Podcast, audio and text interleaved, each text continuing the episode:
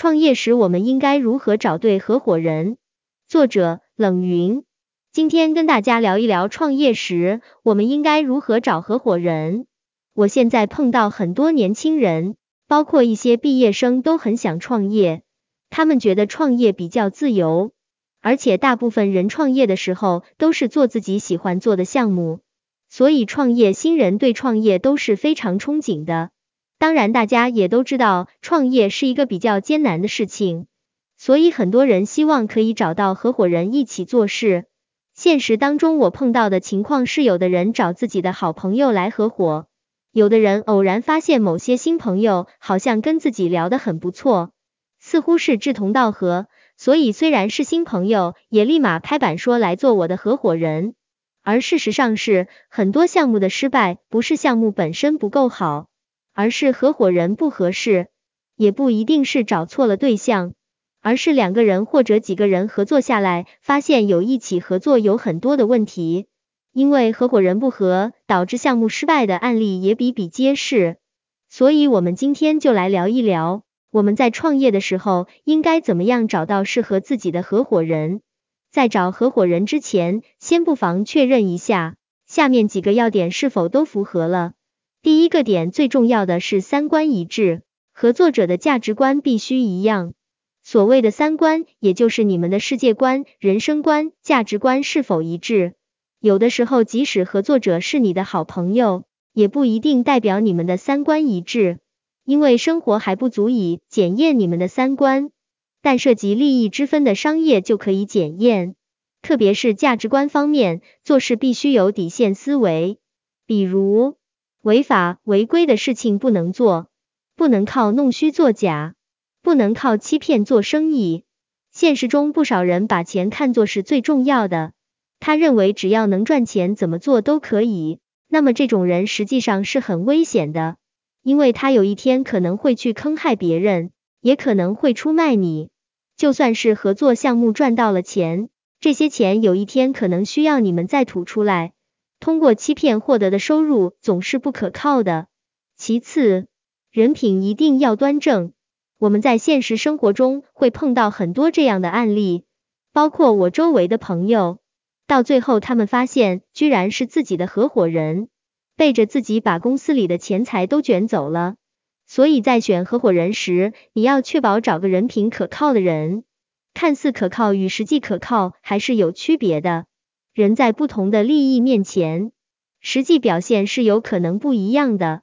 比如，当你放一万块钱在一个人面前时，TA 可能不会动心，十万块钱可能也不会动心，但一百万的时候会不会动心？答案就是一个问号。所以，真正要做到人品端正、三观一致，其实不是一件很容易的事，但它很重要。对你自己来说也是一样的。你不能做背叛自己朋友、合伙人的事情，同时也不要做个被害者。因此，创业者需要具备的能力之一是识人。第二点是共同的愿景及大家的长远目标是否一致。我们要把这家公司做成什么？愿景有大有小。比如，我们很多设计师创业时，TA 希望做成中国最有影响力的设计师品牌。甚至于是想做一个奢侈品品牌，这些都没有问题。但问题是说，你要找到一个跟你有同样愿景的合伙人。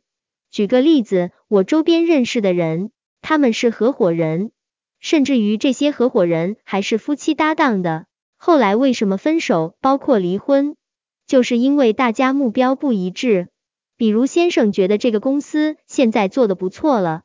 想要上市，可是太太就觉得我们现在做的小而美很好，上市以后所有的信息都要披露，精神压力会很大，她不想去承担那样的压力。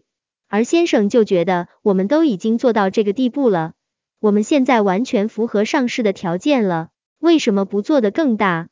第三点就是做事要有原则，做事的原则跟三观是一样的。但是仅仅靠三观是没有办法去涵盖所有重要的做事原则。那么在做事原则上，大家可以更加倾向于哪些事我们是一定要做的，哪些事是肯定不会去做的，哪些事是可做可不做的。这就是做事原则。比如，我们做的事情一定是要利人利己的，我觉得这一点很重要。在生意场上，几乎每个人都会考虑自己的利益，这很正常。但是你是否会考虑利他的利益也很重要。比如说，我们两个人是合伙人，如果我们各自都想着自己好，不想着怎么对给对方带来好处的话，这种合作关系是很难持续下去的。利他也包括对你的客户有好处，对你的合作伙伴有好处，这就是一种利他。所以既要有利己思维，也要有利他思维。一个人如果只有利己思维，不考虑其他人的利益，这种人也很难合作长远的。所以利己利他，在我看来就是一种做事原则。再比如说，对我来说，如果我们两个人合作一个事业的话，我希望我们能够有话直说，不要绕弯子，而且不能因为直说了，吵架了，大家就散伙了。那也不行，但中国人比较在意维护面子，以至于很多问题不当面说清楚，要大家相互猜忌。特别是我们关系好，所以不好意思谈钱的问题。两个人合伙做生意不谈钱，那你做什么生意呢？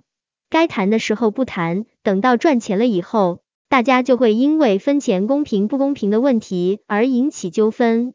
有话直说，需要彼此有更大的包容度。这就是我说的一种做事原则，它其实跟价值观没什么关系，而是跟一个人的做事习惯有关系。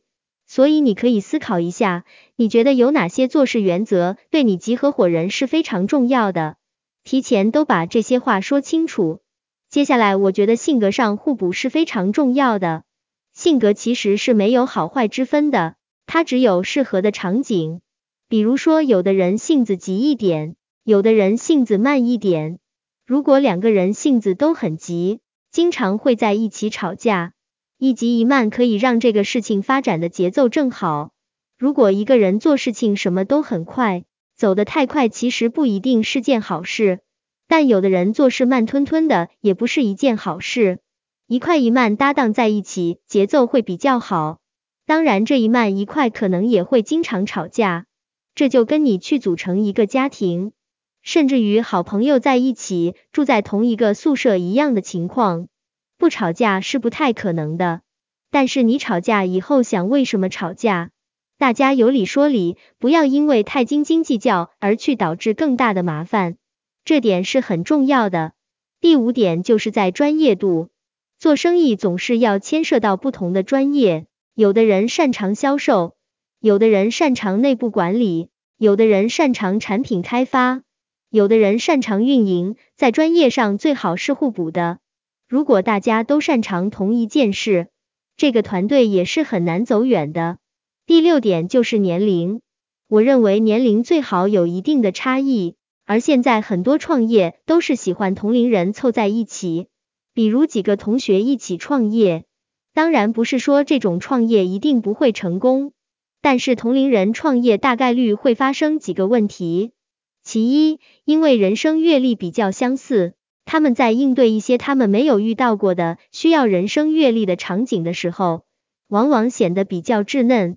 比较好的就是老中青三代，比如你现在是二十五岁，你最好能够找三十五岁左右的人来搭档，上面可以再有个四十至五十岁的人，一个很有活力、思维活跃、年长的有阅历、有社会资源。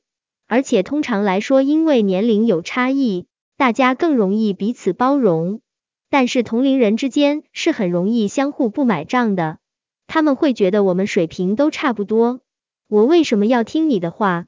所以其实年龄差异也很重要。第七点是关于股权的问题，比如说两个人搭档合伙的时候，股权设置成五十比五十。其实我在现实当中也看过很多这样的案例。它不是一个很好的分配比例，一定要有大小比例，最终要由某个人说了算，这一点很重要。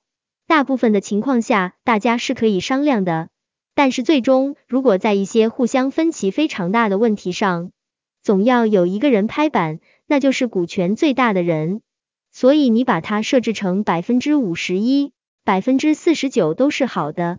而且要事先确定好，不能事后来确定。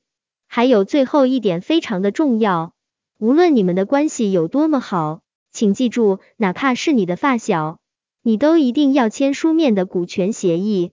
在现实当中有很多情况，一种是因为是亲戚，甚至于是兄弟姐妹，包括夫妻就不签股东协议了。其实股东协议无论如何都要签，而且从法律上来说也是应该签的。很多人说我们都是兄弟姐妹、夫妻、发小，签订合同，难道你不相信我吗？其实，在商业的合作中，信任是基础，但它也仅仅是基础。如果没有信任，连合作谈都不会谈。但是商业仅仅靠信任是不够的，因为商业是一个变化多端的环境，所以合作时必须要把合作条件提前说明，特别是这里面还可能发生一些意外。举一个例子，我们原本几个好兄弟或者好姐妹，我们在一起创业的时候都是单身，大家都很单纯。然后我们也不签协议，大家就开始干事了。但是随着比如说我们的生意合作的还不错，生意慢慢长大了，我们人也长大了，然后有的人就要结婚了，有的人就生子了。这个时候大家的个人状况是会发生变化的。如果一个合伙人本身发生了什么意外情况，TA 的孩子跟家人实际上都有继承权，很多的股权纠纷就是这样产生的。某个合伙人突然之间发生了意外，大家又没有签合同，合伙之间的关系就说不清楚了，它就会产生很多的纠纷。所以为什么书面合同是非常重要的？因为你有了书面合同，大家就可以拿出来一清二楚的去把问题谈清楚，并且我的建议是，如果你在创业的时候，你的合伙人已经有家庭了，我建议合伙人的家人也能够见面认识。这点也很重要，因为我在现实当中看到的一些问题，它其实不是合伙人之间产生的，而是合伙人的家属带来的问题。举个例子，比如说我们一起创业，大家知道创业是很辛苦的，这种辛苦可能需要从一定程度上牺牲合伙人的家庭时间，甚至家庭经济。合伙人的家人是否支持，这点也很重要。我就碰到过。合伙人自己很想在这个项目里面做下去，可是家人不支持，因为孩子的学习没人管了，或者碰到老人生病了，你不能靠家属一个人去管这么多事，这也是非常现实的问题。那么肯定就家里会闹矛盾，这些问题如果持续的时间长了，实际上对家庭的伤害是很大的。所以如果合伙者他是有家庭的，你一定要确保家庭是支持创业的，且这种支持必须建立在对现实残酷性的了解上。比如创业头几年不赚钱是大概率的，家庭究竟能否支持这一切？另外，在注册公司的时候，去工商局备案的时候就要签股权协议，这里面就有两个细节。其一是有的人觉得工商局备案的股权协议不重要。按照套路签一签就好了。